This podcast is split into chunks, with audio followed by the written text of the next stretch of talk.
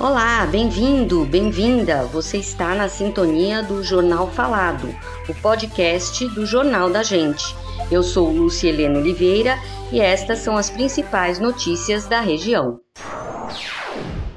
CET implanta Operação Volta às Aulas na região. A Companhia de Engenharia de Tráfego, CET, começou no último dia 30 a Operação Volta às Aulas. As escolas públicas e particulares da região terão a fiscalização de trânsito intensificada, inclusive com agentes da CET orientando sobre segurança no trânsito e no transporte de crianças.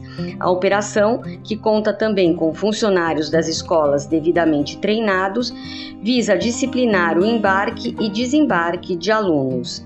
Entre as escolas da região monitoradas estão o Colégio Módulo, na Lapa, SESI, na Leopoldina, e a EEP Zuleika de Barros M. Ferreira, na Pompeia. Comunidade da Leopoldina se despede de freis agostinianos. Na missa das 18 horas do último sábado, dia 28, os paroquianos da Igreja Nossa Senhora de Lourdes, na Vila Hamburguesa, fizeram uma emocionante homenagem aos freis agostinianos recoletos que deixarão a paróquia a partir dessa semana após mais de 60 anos de serviços prestados à comunidade. No sábado, 4 de fevereiro, a Arquidiocese de São Paulo assumiu oficialmente os trabalhos da igreja, com a realização de missa realizada pelo novo pároco, Padre Flávio Eliton da Silva. Praça na Água Branca pode virar campo de futebol. Uma grande área verde com mais de 16 mil metros quadrados de extensão e que abriga cerca de 500 árvores, a Praça Marechal Carlos Machado Bittencourt, na Água Branca, pode ser transformada pela Prefeitura em um campo de futebol.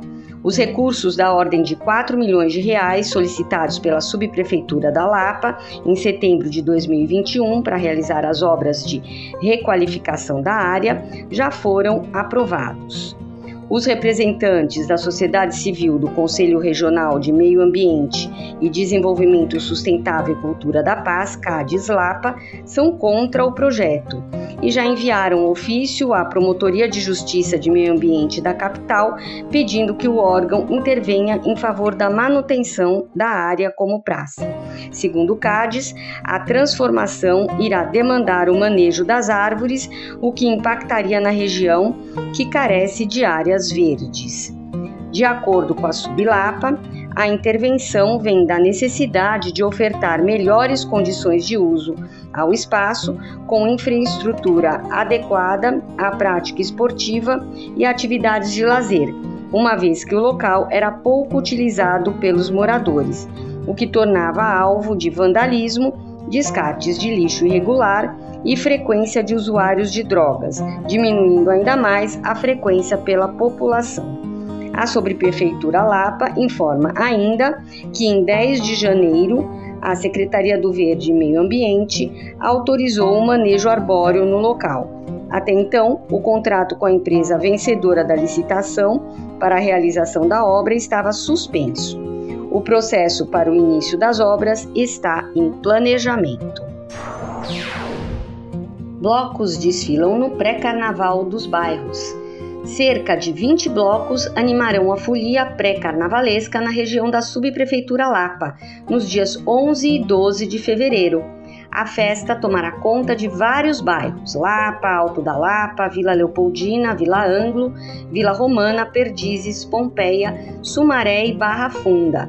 Samba, marchinhas, frevo e axé, não importa o ritmo, que conduzirá à folia. O que vale, como diz a antiga e conhecida composição, é botar meu bloco na rua e gingar para dar e vender. Então, se você gosta de carnaval, confira no, na edição impressa do Jornal da Gente toda a relação dos blocos de pré-carnaval. Este foi o Jornal Falado. Obrigada pela sintonia